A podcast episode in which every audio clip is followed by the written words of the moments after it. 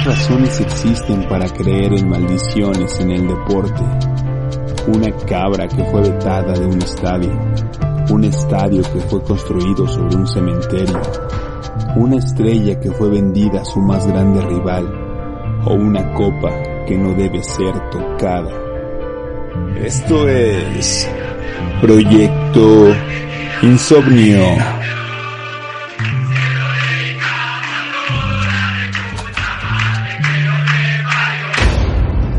¿Qué tal? ¿Cómo están? Bienvenidos a Proyecto Insomnio. Bienvenidos un jueves más a este su podcast de variedad. Julio, ¿cómo estás, güey?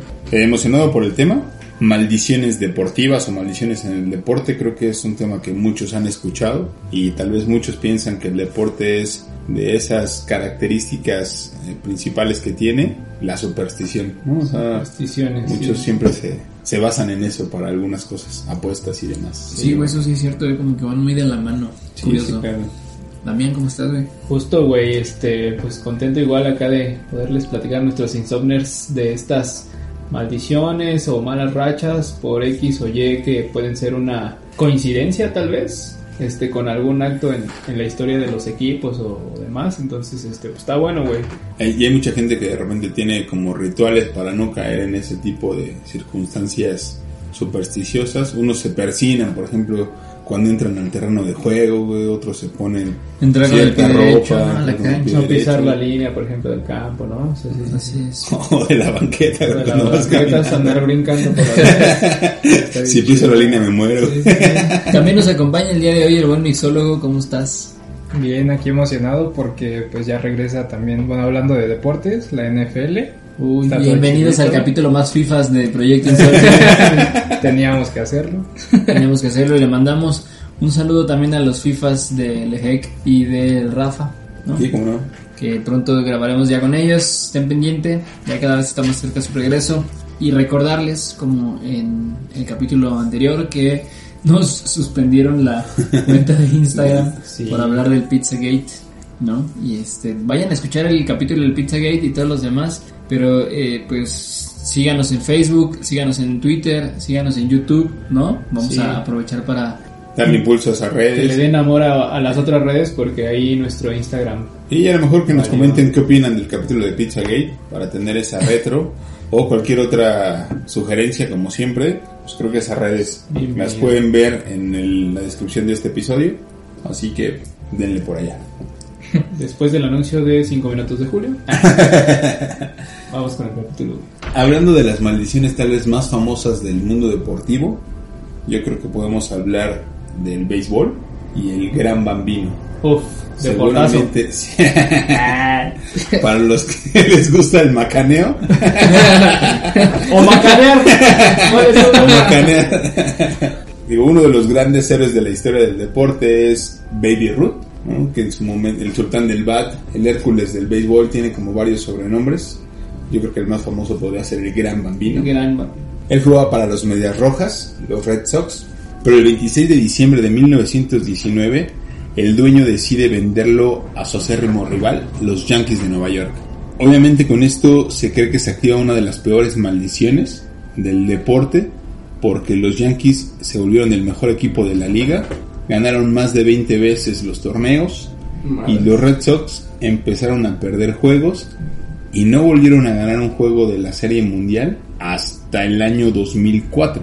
Hasta el 2004, güey. Antes de eso habían ganado 5 de los 15 que habían jugado, con obviamente Baby Ruth jugando para ellos. ¿no?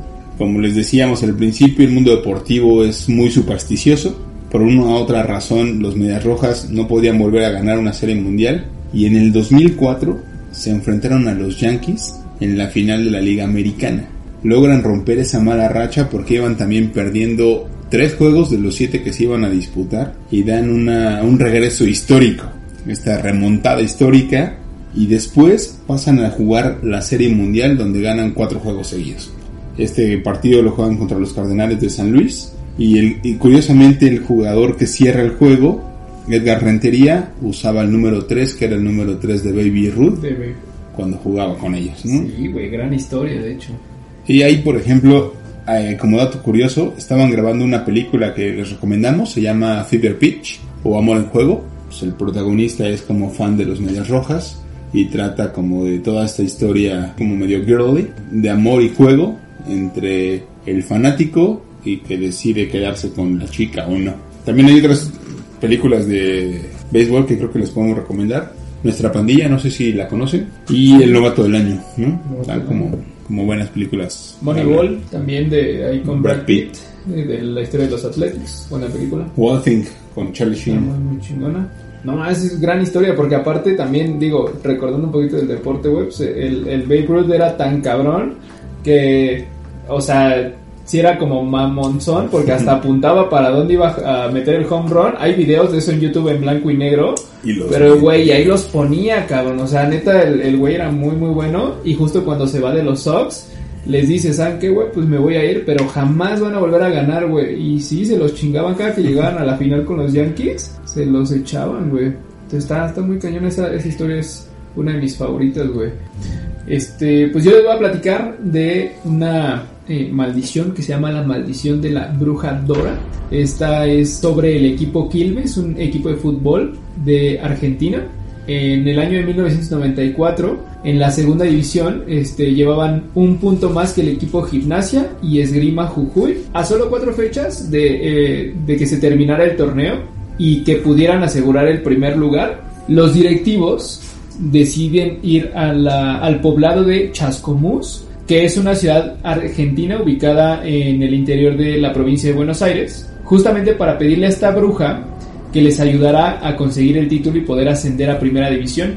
Esta bruja obviamente accede, pues de montos se habla históricamente entre 4 y 5 mil dólares. Y este, los dirigentes cuando van con ella y les hace como esta limpia y este hechizo y demás, deciden darle la mitad solamente como anticipo y que acuerdan que la otra mitad se las van a dar cuando queden campeones. Eh, Como había cuando te dicen que nomás la puntita. solo la mitad, pero la de atrás dice-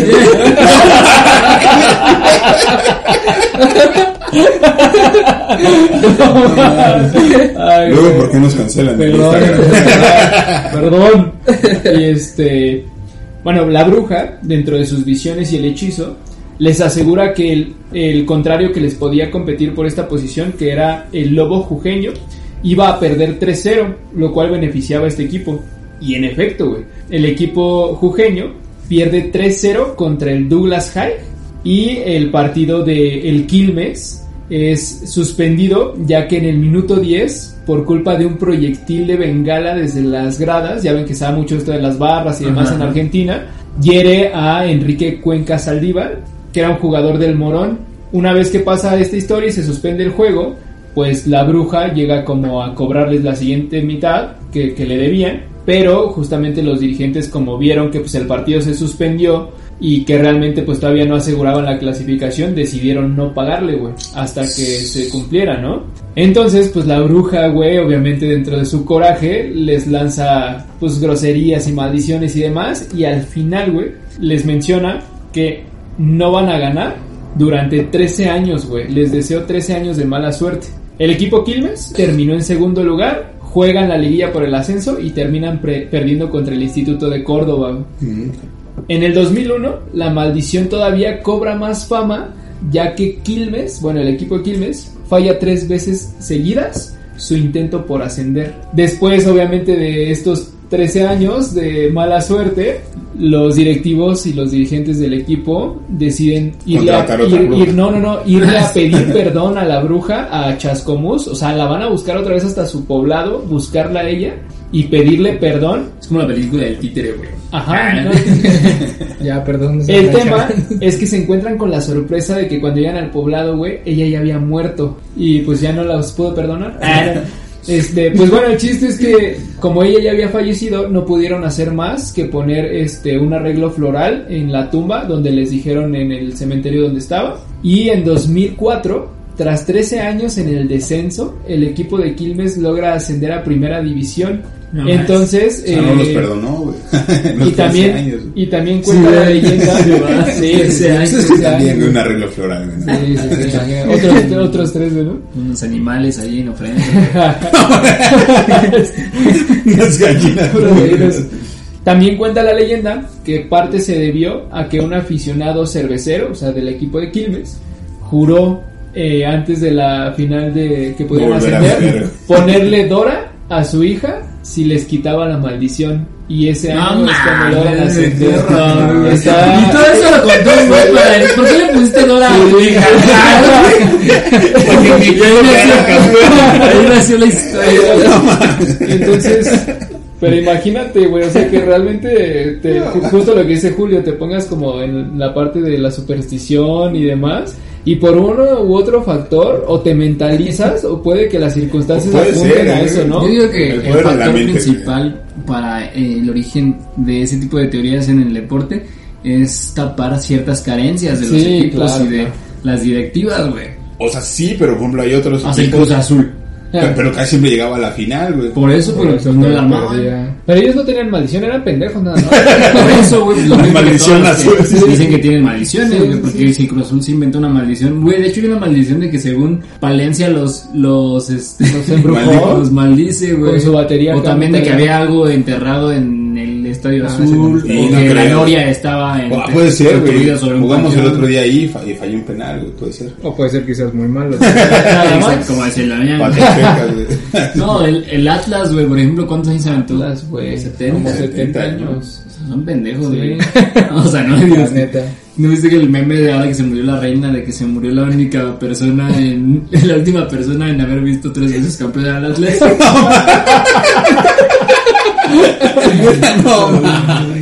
Del vaso. Pasada de lanza. Güey, y, y justamente en, de- hablando de fútbol y de Argentina, la selección de Argentina es perseguida por una maldición desde su paso por la ciudad de Tilcara. No, no, no, no sé si saben esa historia. Sí, güey. Pero Tilcara es una ciudad que está como a la altura de la Ciudad de México y entonces Argentina fue a entrenar ahí previo a la Copa Mundial de México 86. Ocho exfutbolistas que estaban en la selección de Argentina se dirigieron a ese poblado y le prometieron a la Virgen de Tilcara que si conseguían el triunfo de la Copa Mundial de México iban a volver para agradecerle. güey. Fueron campeones y nunca regresaron. güey. Ah, eso no se hace. Sí, no menos en Tilcara, güey. Sí, sí. Con el paso de los años, el mito de la maldición empezó a, a crecer.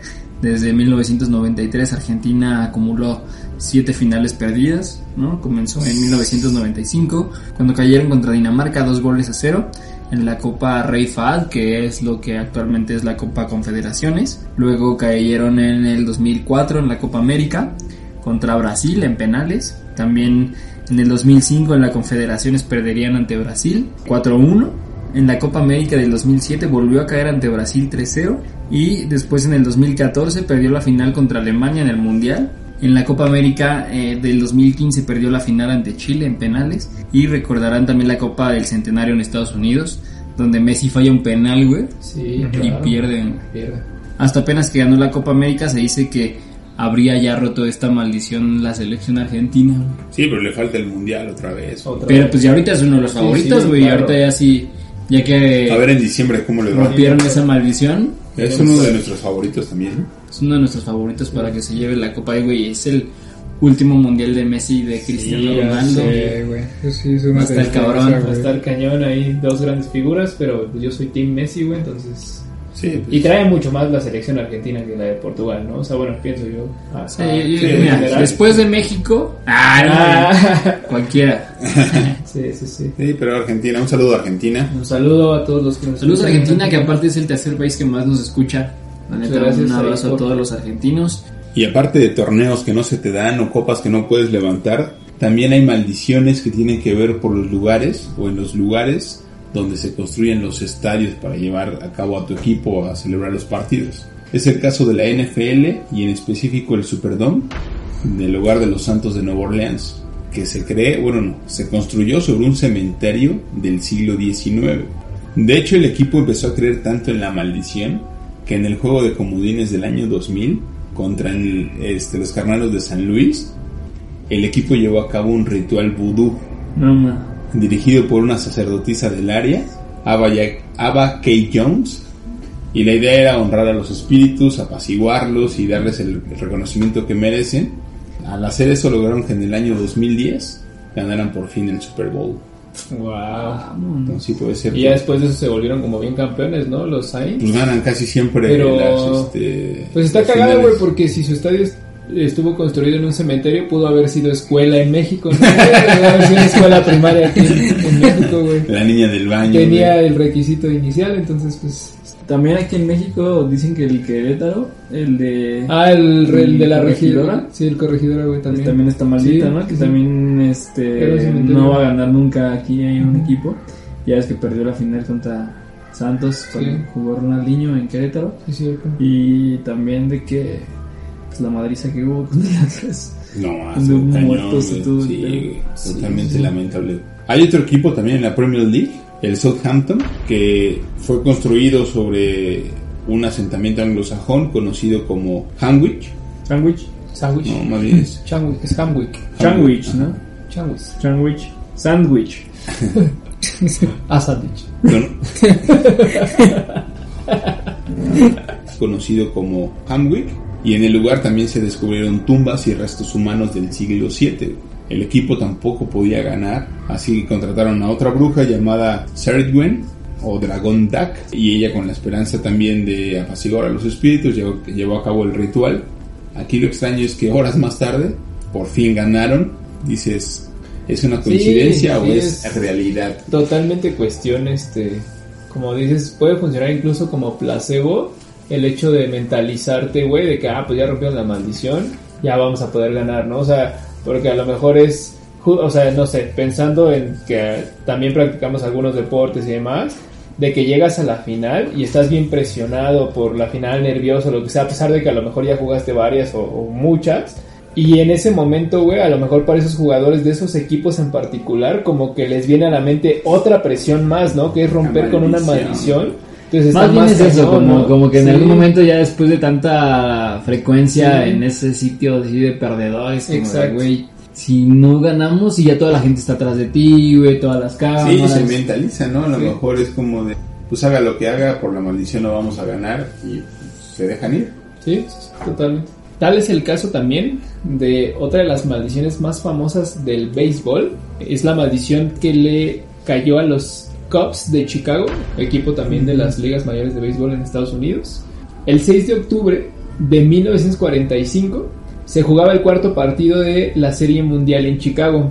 Los Cubs jugaban contra los Tigres de Detroit, quienes iban 2-1 en el marcador de los 7 partidos disponibles e iban ganando como locales en la final. William Cianis, que era dueño de la Billy Goat Tavern, o eh, en este caso la taberna de la cabra Billy, iba todos los partidos con su cabra de la temporada regular al estadio, güey. Justamente cuando pasan a los playoffs, intenta entrar en este partido, este, al estadio de los Cubs con su cabra, pero el dueño, que en ese entonces era PK Gringley, gritó que lo dejaran entrar a él, pero que no dejaran entrar a la cabra. No. Esto porque varios aficionados que se sentaban alrededor de él se habían quejado del olor o del hedor que producía la cabra, güey, porque pues al final del día es un animal que pues no lo puedes a lo mejor bañar diario, cosas así, Sí, pues era desprende un- su olor. Exacto, y que al final del día era, es un animal de granja que pues tiene olores más fuertes, ¿no? No, y aparte, digo, si vas a un estadio, pues tampoco estás pensando que al lado de ti va a haber una cabra. güey. Exacto, exacto. Sí, güey, ¿por qué te llevas tu cabra al estadio? sí. Entonces, justamente Cianis, cuando no lo dejan entrar, pues se retira, se lleva, se lleva obviamente a su cabra, pero les grita saliendo del estadio. El equipo de los Cubs nunca más van a ganar la serie mundial hasta que no se le permita la entrada a mi cabra. Justamente cuando lanza esta maldición, ese mismo día pierden el partido. Y días más tarde pierden la serie mundial contra los Tigres de Detroit. Aquí comienza la historia de justamente esta maldición. Y pasaron 108 años para que, o sea, si haces como la cuenta desde el 45 para acá, eran alrededor de 71 años sin que ganaran la serie mundial. O sea, ya traían una racha también bastante malita, güey. El último año que ganaron el campeonato de serie mundial fue en 1908. Después de esta racha, el 22 de octubre de 2010, Billy Yanis falleció y antes de su muerte intentó romper la maldición del equipo, diciendo, diciendo en su lecho de muerte que los perdonaba y que no importaba si aceptaban o no a la cabra, pero que pues él como que los perdonaba, ¿no? A pesar de esto, los Cubs no pudieron ganar hasta el 2016. Sam Cianis, el sobrino de Billy, fue incluso varias veces antes de que ganara el, el campeonato con otra cabra al estadio porque ya se había vuelto como una maldición y una historia tan grande que ya dejaban pasar a este animal sin ningún problema y a pesar de eso neta no Ya ganaban. tenían ahí su espacio. Exacto, güey. Y es hasta 2016 que gana la Serie Mundial, este, consiguiendo una remontada histórica. Iban perdiendo 3-1, dan la vuelta a 4-3, en donde pues justamente incluso se unen a una lista de equipos. Históricamente han dado una remontada en series mundiales, que son los Yankees de Nueva York, los Tigres de Detroit, los Piratas de Pittsburgh y los Kansas City Royals. Y ellos eh, fueron los últimos en realizar esta hazaña. Entonces, pues finalmente, después de 71 años, logran ganar la Serie Mundial y se rompe el maleficio de, de esta, No, de esta, pues sí, de la cabra, güey, como le llaman. Y pudieron acceder al campeonato de Serie Mundial de las ligas mayores de béisbol en Estados Unidos. O sea, la neta sí me sorprendió que, o sea, como dices, ¿no? Puedes a lo mejor estar como ahí. justificando pon tú los errores de tu equipo, las deficiencias, pero también la otra, iban ganando en la serie mundial por un marcador de 2-1, que pues hasta cierto punto te da como la ventaja, y la serie mundial la ganan en una donde ya estás prácticamente derrotado 3-1, porque un partido más que perdieras y perdías la Sí, serie. ¿no? O sea, perdías el campeonato, entonces está, está cañona la, la historia, güey, sí, está, sí, buena. Esas historias. Sí, sí, sí. Y también eh, en el fútbol hay una maldición muy popular que es no tocar el trofeo antes de que este sea tuyo. Y esta es una superstición que se basa en diferentes episodios, ¿no? Que hemos sido testigos de jugadores que al salir al campo de juego en una final, por lo regular ponen la, la copa que El se va a disputar en el partido. Y si tocas en ese momento la copa, pues podría. Activar la maldición. activar la maldición exactamente, ¿no? Así primero- también puede ser algo que, que tú traigas como en la cabeza, decir, estoy decretando que me la voy a ganar. ¿no? Y en ese decrete, Está cabrón, ¿no? Porque pues no lo hacen evidentemente en, en- en un mal sentido, pero bueno, el primero que se conoce fue el de Ludovic Juli del Mónaco, que tocó la Champions League en la previa entre Mónaco y el Porto en el 2004, La mejor. el Porto de, de José Mourinho, y los portugueses le ganaron al equipo de, de Mónaco 3-0 ese día. Verde. También Dimitri Payet, ¿no? Este, en la Europa League Claro. apenas también tocó la, la, la copa y, y perdió su equipo. En el 2005 Gennaro Gattuso, eh, el volante italiano también tocó la, la Champions League y no sé si se acuerdan de ese partido entre el Milan y el Liverpool, Sí, sí. ¿no? Que jugaron en Estambul y iban ganando el, Milan 3-0. ¿no? Tercero. Los empatan y los, le- los terminan ganando en Creo que, penales. creo que también en esa la rozó Paolo Maldini, güey, la copa. La copa. No, qué partidazo. Deja tú la copa, partidazo, ¿no? Sí.